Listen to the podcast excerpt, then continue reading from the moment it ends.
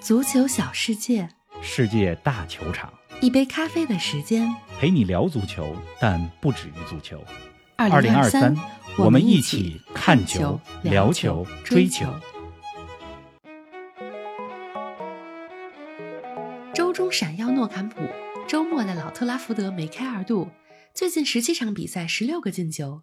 世界杯之后的拉什福德是国际足坛最靓的仔。状态神勇的曼联进入英超争冠行列了吗？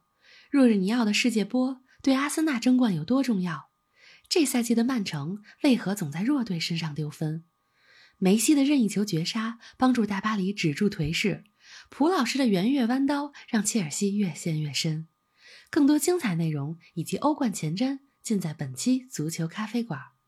听众朋友们，大家好，欢迎来到今天的节目。冯老师你好啊，林子好，听众朋友们，大家好。最嗯近这个 Chat GPT 挺火的哈，是啊，我这两天呢玩了一下，我问这嗯个 Chat GPT 谁会获得今年英超联赛的怎冠么军？答呢？。人家的答案呢是这么说的：说我呀不具备预测未来的能力，体育比赛的结果由球队表现、伤病、运气多个因素综合而成。哎，说的还挺客观说了仿佛没 说 啊，是哎，人家也说了，英超是世界上最竞争激烈的联赛吧？你是看的这过去一周，英超的争冠真有点白热化的味道了，嗯一波三折呀。没错，周中的比赛，咱们上期节目说了，阿森纳输给了曼城，当时就说夺冠的天平已经向曼城这边倾斜了。是啊，那么这周末周六的早场比赛，阿森纳客场对维拉呀，九十分钟常规时间二比二进入到了伤停补时阶段。这球如果打平的话，会更加印证曼城将是今年英超的夺冠大热。嗯，然而，千钧一发之际，若日尼奥世界波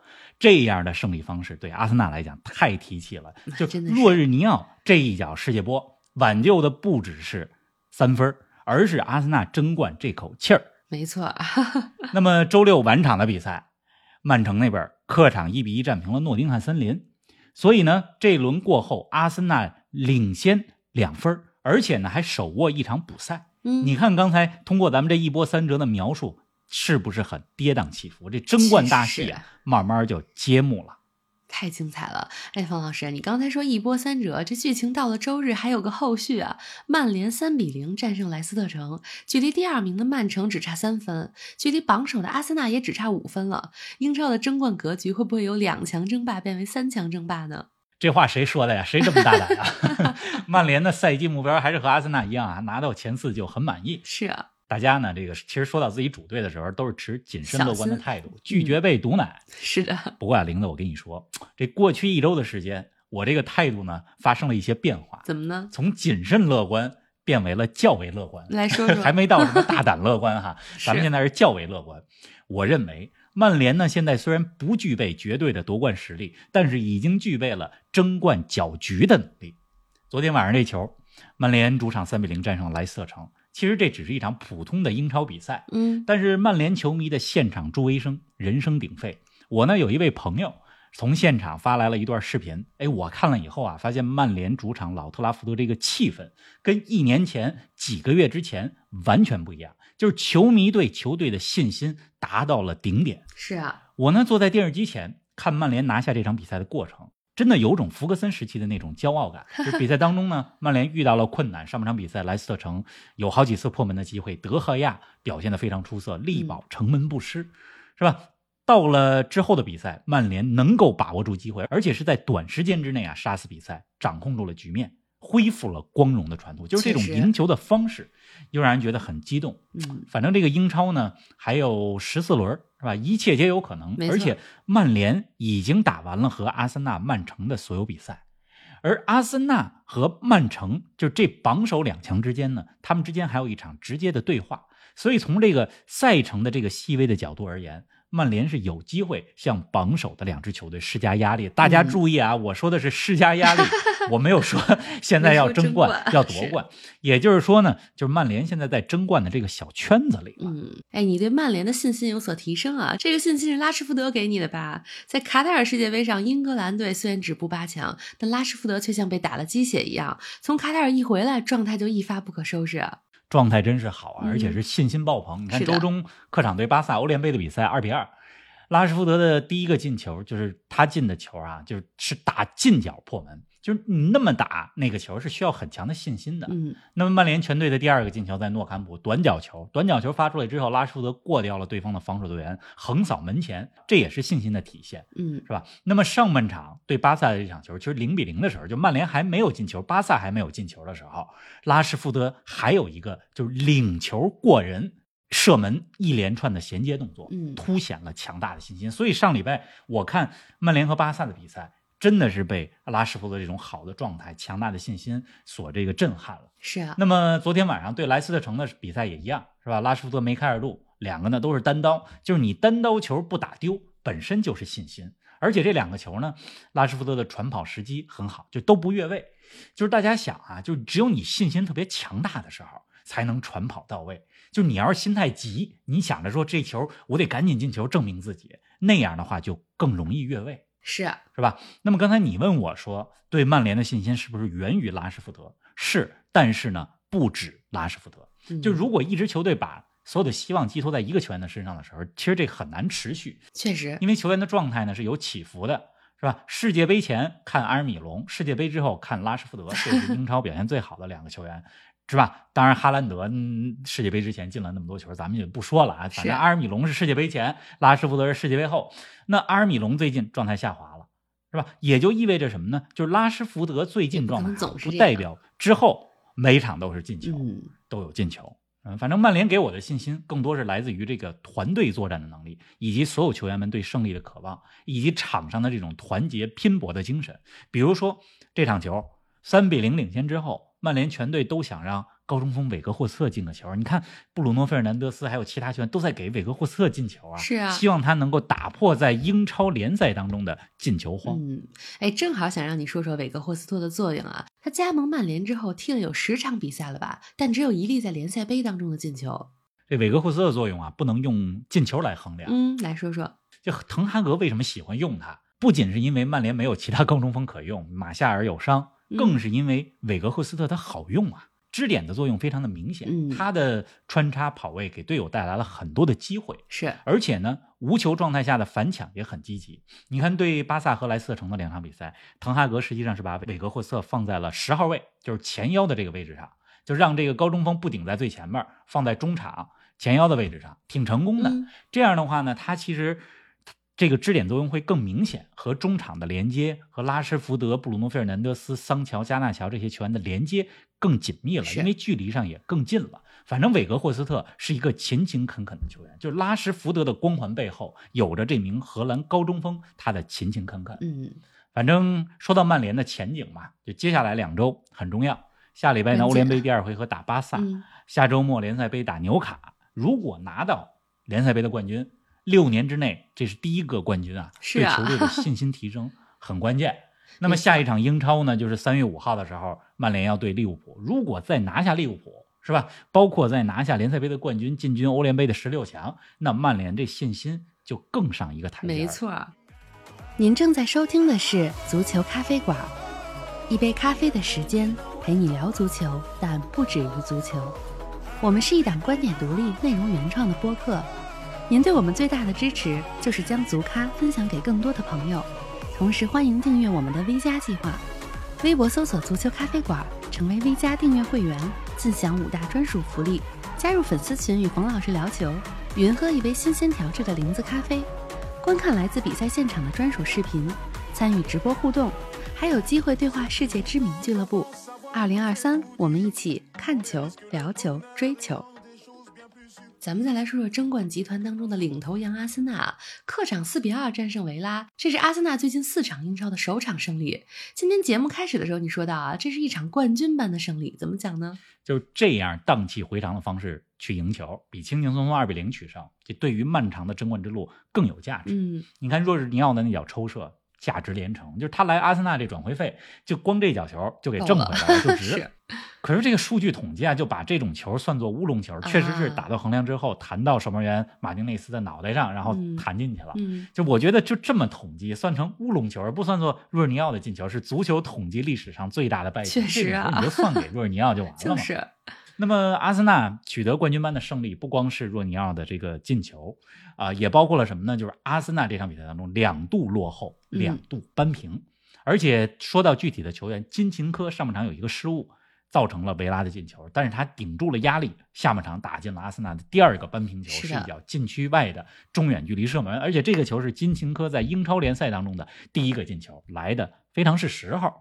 那么二比二之后，阿森纳多次错失良机啊，而且差点还被维拉打一个。但是在这种情况下，还能伤停补时阶段反超，这就说明什么呀？心理素质出出来了，没错儿，心理素质更强大了。嗯那么这场比赛之后呢，阿森纳也可以缓一口气了，因为过去一个月赛程确实很艰难。那未来一个月，我看了一下阿森纳这赛程，呃没有特别强的对手稍。微缓一缓。同时呢，现在阿森纳如果能够有托马斯，包括像这个热苏斯尽快的复出，会让阿森纳未来一个月更好过一些。嗯，哎，曼城这轮可掉链子了啊！客场一比一被诺丁汉森林逼平。方老师，曼城这赛季可没少在弱队身上丢分啊，这怎么解释呢？这只能说明英超的整体水平变高了。嗯，客场一比一战平森林的这场球，嗯，是吧？还有去年年底战平埃弗顿，今年联赛杯还输给过啊南安普敦，是吧世界杯之前还输给过布伦特福德，没错儿。当然了，这布伦特福德可不是弱队啊。其实，反正我觉得这些比赛失分吧很正常，嗯只是前几年呢，就是曼城自己把这个天花板抬得太高了，是，每个赛季都是近乎完美的表现。那么咱们说到这个昨天这场球啊、曼城客场一比一战平诺丁汉森林，就是主要是因为曼城有太多的机会没有转换成进球。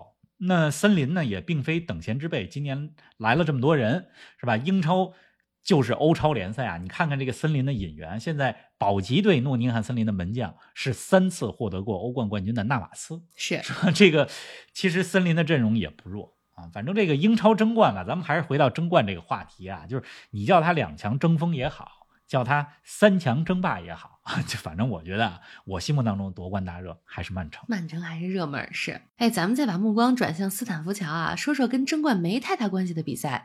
冬季疯狂引援的切尔西零比一输给了排名垫底的南安普敦。方老师，波特的帅位还稳吗？这切尔西的高层和球迷呢，就其实一直在给波特时间。是啊，啊，大家也理解，就是你把球队交给波特，这是一个长期的工程。嗯但是呢，零比一输给南安普敦，对手呢是排名第二十位的球队，就这样的结果是不可以接受的。 确实，未来一两周啊，我觉得不太会有变动。啊但是三月七号和多特蒙德的欧冠第二回合比赛会是决定性的。就大家看看切尔西这未来三场球啊，二月二十六号对热刺，三月四号对利兹联。啊，切尔西和利兹联这相互之间是死敌，嗯然后三月七号对多特，就未来几场球呢非常关键。是现在切尔西主要的问题是什么呢？就是前面不进球啊唉，就攻势转换不成进球。这赛季呢，英超二十三场，切尔西呢只进了二十三个球，就曼城那边哈兰德一个人就进了二十是六个球。啊，所以 差距有点大。这个熟悉波特的球迷都知道，嗯他当年在布莱顿的时候，很长一段时间布莱顿也是进攻只开花儿不结果，嗯就这个不太好的传统是带到了切尔西队里。我希望切尔西至少给波特机会，给到这赛季末吧，嗯甚至给他一个完整的夏天去训练球队。多点如时果间。下赛季初还不成的话，再做调整。但是呢，就是足球它是一个唯结果论英雄的行业，嗯人员流动非常快，是吧？所以就像咱们说的，三月初，三月七号对多特的欧冠第二回合比赛很关键。之前咱们节目里不就说了嘛，就觉得三八妇女节附近会 有主没教错练下课，看看是哪个球队主教练下课吧。 是另外呢，就是再多说一句，切尔西和南普敦的比赛，全场唯一的进球是南普敦这边沃德普劳斯的任意球，嗯，那么蒲老师任意球的直接破门数来到了十七个，距离历史最高纪录保持者贝克汉姆十八个球只差一个了。是啊，那么有意思的是什么呢？三月十一号，南安普敦客场对阵曼联，如果能够在老特拉福德追平或者超越贝克汉姆的记录，那对于蒲老师来讲是历史性的。是啊。哎，刚刚过去的周末啊，通过任意球给球队带来三分的还有梅西。大巴黎主场四比三险胜里尔，梅西第九十五分钟任意球直接破门锁定胜局。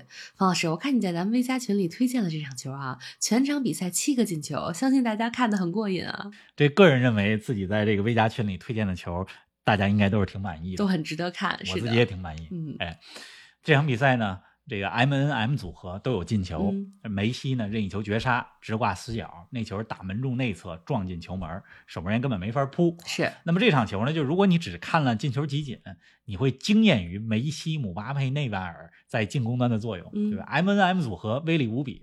但是如果你看了全场比赛， 你可能会为大巴黎的后防线非常的担忧。嗯就是就这样的后防线，怎么打拜仁第二回合呀？是啊，不过德甲那边呢，就这周末呀，拜仁也输球了，输给了老对手门兴格拉德巴赫。这样的话呢，这德甲这积分榜挺有意思的。拜仁、多特蒙德和柏林联合，就这前三名啊，嗯同积四十三分儿，这样的局面就是三个队榜首同分儿，在德甲少当见中啊很罕见。是的，哎，说到德甲，本周又将有两支德甲球队出战欧冠十六强淘汰赛。法兰克福主场迎战意甲准冠军那不勒斯，莱比锡主场迎来强大的曼城。方老师，你怎么看这两场球呢？我都管这个那不勒斯叫准冠军了， 这么叫是啊没错儿， 确实是准冠军，只是时间问题。嗯那么那不勒斯和法兰克福五五开，是吧？那不勒斯呢实力更占优，嗯法兰克福呢欧战淘汰赛的经验很丰富，再加上到时候客场远征的时候，对吧？法兰克福这球迷也是加分项啊！嗯别忘了去年欧联杯的时候，法兰克福的球迷怎么征服的诺坎普。是，反正我希望那不勒斯和法兰克福能够踢两回合精彩的比赛，希望这两支球队呢为欧冠上演新的经典对决。另外一场，刚才你说到是莱比锡，对吧？莱比锡对曼城，我只能说啊，就是这个莱比锡有的踢，但是曼城晋级没什么问题。嗯就这赛季曼城有了哈兰德，最大的区别就是火力的增加，可能最大的区别不在于英超，而在于欧冠的赛场。啊。哎，那如果说那不勒斯和法兰克福有可能是欧冠新经典的话，那利物浦和皇马则是经典中的经典啊！怎么看这场啊？利物浦在刚刚过去这周末英超当中客场二比零赢了纽卡，嗯是，吧？这一场球非常的关键，因为在咱们前几期节目里边就说过，利物浦英超要争前四，必须赢纽卡。那么最终呢，依靠着努涅斯还有加克波的进球，赢了纽卡。更关键的消息是什么呢？范戴克伤愈复出了，嗯，就是在赶在皇马打皇马的欧冠之前复出，太及时了。是反正上赛季的皇马呢，告诉我们什么呢？就是这欧冠两回合，第一回合怎么着啊都不重要，第二回合才关是键决战。嗯，反正这组系列赛皇马肯定是大热啊，但是我大胆的认为啊，就是利物浦的加克波这种类型的球员会让皇马的后防线很不舒服，嗯所以加克波有可能成为这组系列赛的骑兵啊。还有一场呢是国米对波尔图，是啊是吧？波尔图呢，虽然这几年一直给意甲球队制造不少的麻烦，前几年还淘汰过尤文，也是十六进八这一轮当中淘汰过尤文，但是呢，今年我挺看好国米在欧冠里边走得远一些。嗯，哎呀，通往伊斯坦布尔的决赛之路还很漫长啊！一起期待今年的欧冠淘汰赛带来同样扣人心弦但内容不同寻常的剧情哎，说到这个伊斯坦布尔啊，嗯最近土耳其和叙利亚的地震，啊！相信大是，家都了解了，这个已经有四万多人失去了生命了，嗯，其中呢就包括了曾经的英超球员加纳国脚阿特苏。是啊，阿特苏呢是现在正效力于土耳其土超联赛的球队哈塔伊体育。嗯那么这支球队呢，位于安塔基亚这个城市，它的地理位置是在土耳其的东南部。这个城市距离这次大地震的震中非常非常的近。嗯那么非常的不幸，阿特苏在这次地震当中遇难。那么在刚刚过去的这个周末，大家可以看到英超的比赛当中，纽卡、切尔西，这是阿特苏效力过的球队，嗯在他们的主场比赛开始之前，都有一个悼念阿特苏的仪式。是的，而曾经跟阿特苏做过队友的卢卡库，在意甲进球之后，对乌迪内斯的比赛，卢卡库进球之后，是吧？把手指向了天空，也是在缅怀阿特苏。没错，啊，那么阿特苏呢是我们认识的，但是呢，大家要知道，他只是四万多名其中一失去位生命的人当中的一员。嗯，缅怀阿特苏啊，为土耳其和叙利亚的灾民们祈福。我觉得这样的时刻是人类社会应该不分种族、不分国家团结在一块儿的时刻。希望这个灾后的一切工作吧顺利。嗯，那么好了，咱们这期节目也就聊到这儿，下期节目呢又该说欧冠了。大家呢这几天也注意休息，因为欧冠的比赛都是凌晨，都是这是个的深夜，所辛以苦一定注意身注意休息，注意身体。咱们下期节目啊，不见不散。下期不见不散，